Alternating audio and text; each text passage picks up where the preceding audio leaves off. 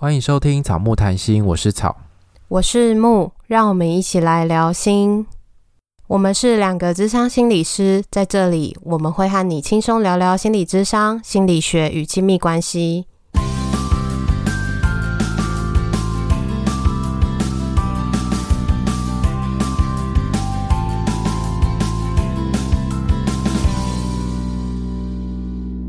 今天是恋爱信箱第二十五集。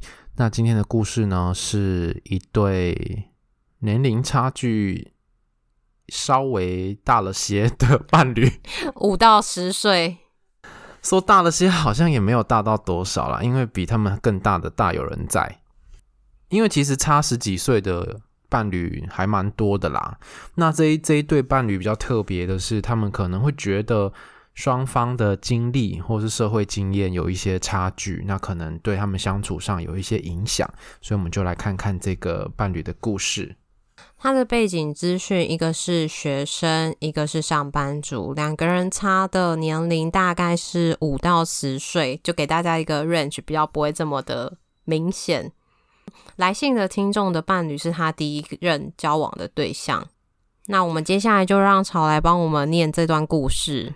就是这个听众是年纪比较小的这个，然后他说呢，他觉得彼此的经历差异过大，很担心自己不太符合他理想中的需求会被抛下。对方在热恋期过后，对我的感情表达有一大段的落差，我更无法猜到对方的想法。我在看他写的这一段的时候，我会觉得其实猜不到很正常诶。就算真的交往很久了，也不会百分之百的都猜到，只是因为你过去跟他的互动，你比较有够多的资料库，可以对他有一些了解。可是当他如果有新的东西没有讲的时候，基本上你可能只能猜个大概吧。透过你对资料库的掌握，然后你可能可以预测他是大概怎么样，但是实际上真正的答案还是得从对方的口中知道比较准。嗯，而且我在想，这个差异很大，是两个人都觉得，还是只有来信的听众觉得而已？嗯，这个也是一个好问题。然后他说，在热恋期过后呢，他们的表达有一个落差，所以我不知道是说在热恋期表达就有落差了，还是后来才发生的。如果是后来才发生的，中间不知道是不是有发生什么。然后才渐渐演变，或是走到现在这个样子的。只是不知道这个落差是什么，是之前都会表达对方的爱，然后现在就比较没有表达，是这样的落差，还是说以前对你的态度比较好，比较温柔，但现在比较不耐烦？嗯，或者是他喜怒不形于色，以前会表现出来，现在不表现了，都不讲了。好，那就请草来说一下他们最近发生的事件，或者是影响关系的关键事件。在某个周一呢，他对我的不满就爆发了。他觉得我说话无厘头，有拖延症，又爱跟他炫耀我对感情努力的哪些东西，就是改那些被他念过的缺点。他认为我不成熟，无法依靠。共同的友人判断我们会分手。然后建议我放他冷静，因此我降低跟他通讯息和视讯的频率。但是实际上，我其实非常的压抑自己。在周四晚上喝了酒，我们通了讯息，原本隔天要一起去某个地方跟一些友人一起玩，然后我就问他说：“地震，你那边还好吗？”“还好。”哦，那就好。那明天我们一样在我住的地方会合，我们再一起过去吗？你要去吗？你不喜欢我去吗？我也不知道。如果你不喜欢，那我就不要去也没关系。我想你倒不如先不要去好了，毕竟上次这样去玩，我都要照顾你。哦，知道了。而且你是跟我才去的，那我觉得还是算了，因为我是跟别人一起去的。好哦。钱我再给你吧，不用了啦。然后我就开始大哭了一场。那你要现在哭一场啊？这样够大吗？很好笑哎！打了电话边哭边跟他摊牌，说是不是要分手？我不想分手，但你觉得如果我是累赘想要分开，我也不会巴着你。我觉得你真的很会演呢，害我都出戏了。欸、好啦，不要这样子，这么快出戏。哎、欸，你快点你的台词。我很怀疑是不是我自己，其实只适合自己一个人哎。我就是不想要你一个人才跟你在一起，但是你现在如果不要我的话，我也愿意分开。好啦好啦，我会在你有能力照顾我之前，我先照顾你。好，然后这个对话就结束了啊。听众讲说，以上是对话是精简版的，实际上有一大段是在哭跟跳针，但那个持续呃电话是持续了一个小时。那最后的结局就是他们没有分手，他用电话哄我，直到我搭搭上计程车，报完家中的地址才挂断，最后还是一起去玩。在这件事情里面，听众的感受是，他觉得自己对对方情绪勒索，很担心还在一起，只是因为对方不忍心，其实已经想要分开了。希望我们在节目中讨论的问题是如何对一段感情做健康检查，判断双方是否还应该继续在一起。另外，也想问一下，如何知道对方还想在一起，是不是出于将就或是同情的心态？那我们先讨论第一个问题，是如何对一段感情做健康检查。我觉得撇除那些，就是那种什么家暴啊，然后还有什么，就是那些比较特殊的情况，嗯，遇到恐怖情人，嗯，我觉得除了那些，好像没有所谓怎么样叫做健康的，因为就是一个适配性嘛。你这样子的互动对我来说，我觉得不好。可是你们两个都很喜欢，很开心，那这样就是你们觉得的好啊。对啊，所以他这边说的健康检查，因为我就想到我们自己做健康检查的经验，就是有好几个项目会有指标数值。对，然后你要落在某一个范围里面，你才算健康。如果没有，就会被标红字。但是对我们来说，感情上好像。呃，以以我们的看法啦，比较没有那一种一个标准的数值，或者是标准的范围内，这样才算健康，而是双方都感到满意，那其实就是一段令人满意的关系，就是一个愿打一个愿挨的概念。对啊，但是如果打是真的打的话，就是我说撇除嘛，一开始就已经先说撇除了。怕听众会误会这样子，对啊，所以很难有那种具体的，嗯、就像是，嗯、呃，你们之间都不沟通，可是你们之间都不沟通，你们可能是，呃，都相处的没有问题，两个人也都不会觉得是委屈压抑，也都可以过得去，那这样也没有问题啊，也不一定所有的关系都一定要大量的沟通。哎、欸，我就想到我之前在念硕班的时候，有做过一份关系的满意度量表，我不知道你有没有听过，叫做 DAS。然后它里面只有三题，第一题是问说你对关系满意吗？然后第二题是你的伴侣对关系满意吗？第三题是总体而言你你们觉得对关系满意吗？就结束了。哎、欸，很很适合这个哎、欸，这个就是一个健康检查，就是一个你满意，对方满意，你们都满意，那就 OK 啦。对，然后它里面就是没有列出一些指标，比如说你们会也一周约会几次啊，发生几次性行为啊，然后沟通怎么样，他完全没有列出来，就只会说满不满意。嗯，所以大家也可以用这个向度去看一下，因为其实真的没有所谓最好的，不是像那种文章说，呃，下面三个条件你都达到，代表你们是最适合彼此的伴侣。他可能想要这种答案吧。嗯，但对我们来说，其实。并没有这种东西存在。好，下一个问题，他想知道说，如果对方是因为将就或者因为同情的心态还继续在一起的话，那我们要怎么判断？我觉得相处的过程中应该还是可以感觉到吧。可是回到相处过程的前面，因为在他们，因为在他们前面的互动里面，就会有那个。来来回回的拉扯，就是哦，我想要分开，然后你说不要，然后怎么样的？那最后他答应的时候，不管他说是不是同情，你可能还是会觉得，因为你前面已经花很多时间在说服他不要离开你。所以你的意思是说，有可能这个同情可能会是一个存在在那个感情里面很正常的东西吗？哦，应该是说，因为他前面已经是。用白话一点，就是一直在撸对方。对，那这个撸就会变成是好，就算他告诉你说我没有同情你，我是真的还想跟你在一起，你可能也没有办法相信，因为你前面已经一直撸他了。就是你前面这个行为，后面就算他说是或不是，你可能都不会相信。我想讲的是这个，我不知道大家懂不懂那个意思。所以其实同不同情，可能不一定是最重要的部分。如果一段感情里面有将就、有同情，那这样就不算爱情了吗？我会想到的是，好像这样子的爱情会有一点不纯粹吧？不是因为单纯的我喜欢你、我爱你而跟你在一起，而还掺杂了别的情感。那这样子是不是听对听众来讲就不太能够接受？可能会担心委屈了对方，或者是对方只是因为什么什么什么而没有分手，但是他其实不想要。那这个就会是，如果你真的想知道，那就是要好好的讨论。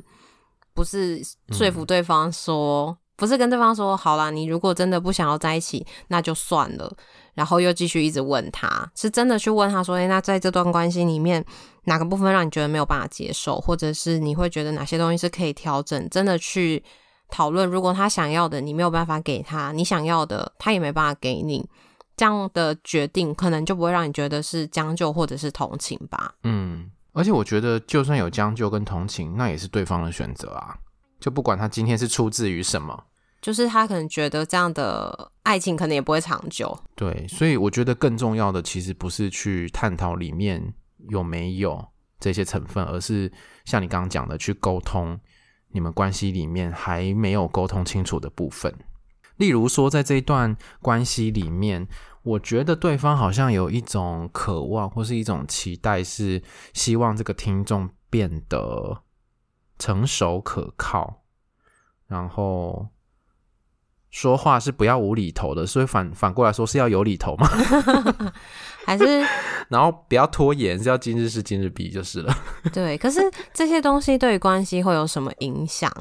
就是他的拖延会影响到关系什么？如果他的拖延就只是他个人的工作或是什么，不会影响到关系，那为什么不行？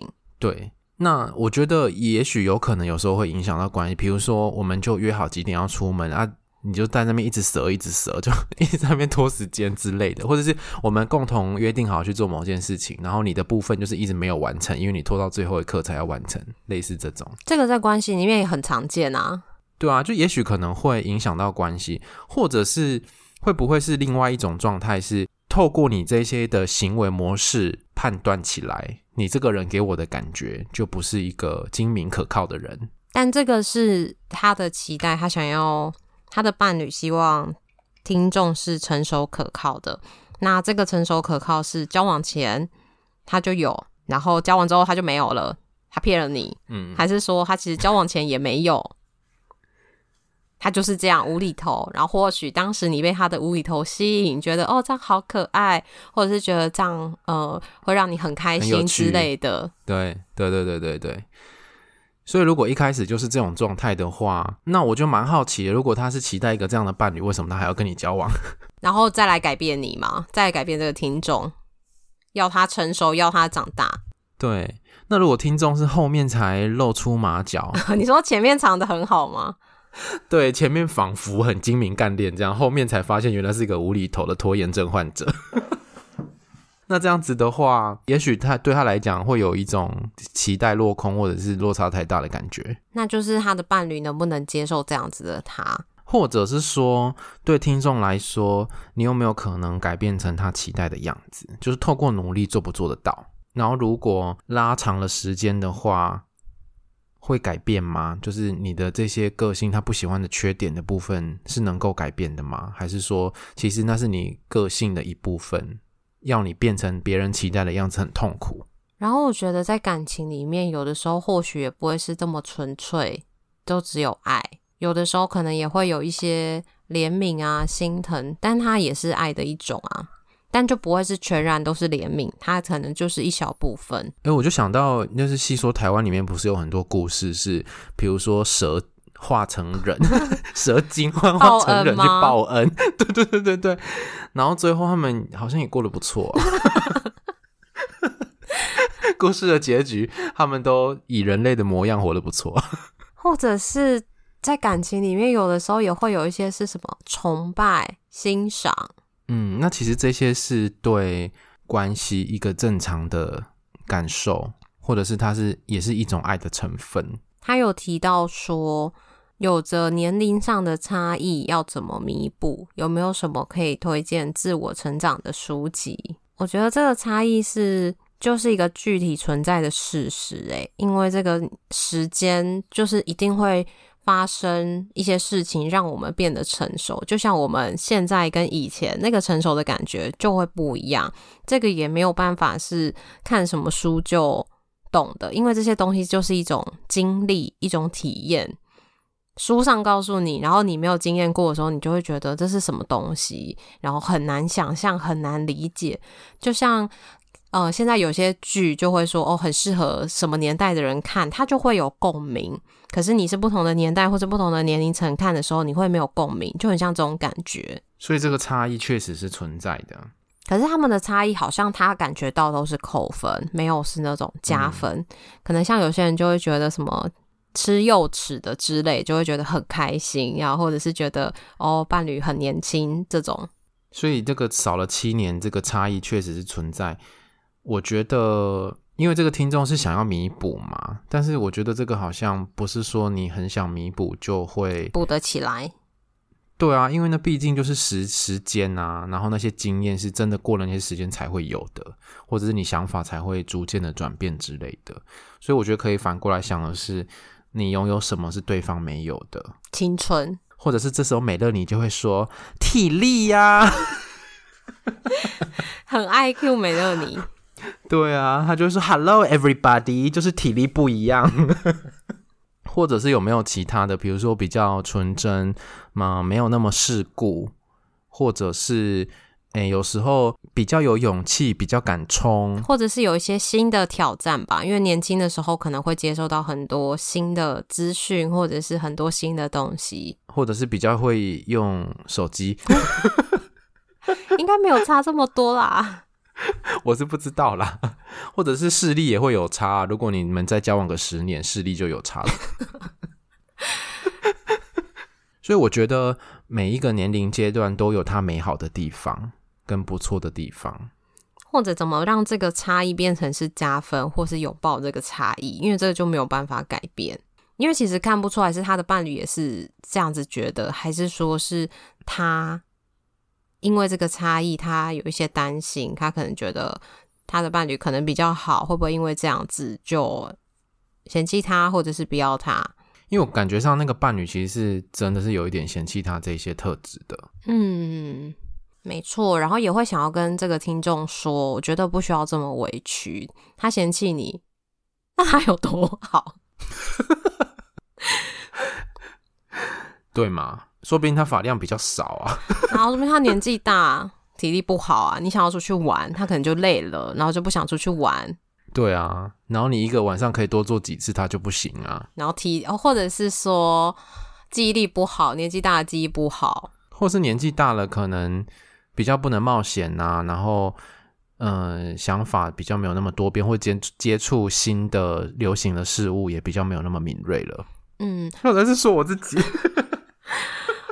而且我觉得这个其实这些东西就是你的一部分，它没有不好，可能就是你的伴侣不喜欢，就是不要觉得这样就是自己不好。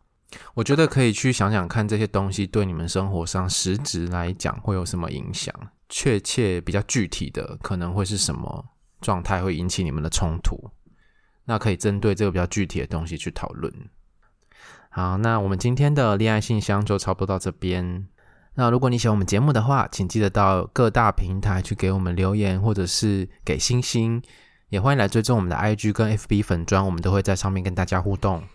IG 记得看现实动态哦，我们都会在上面有比较生活化的分享。个人档案可以点选连接找到抖内的方式。欢迎大家施肥让草木茁壮，拜拜，拜拜。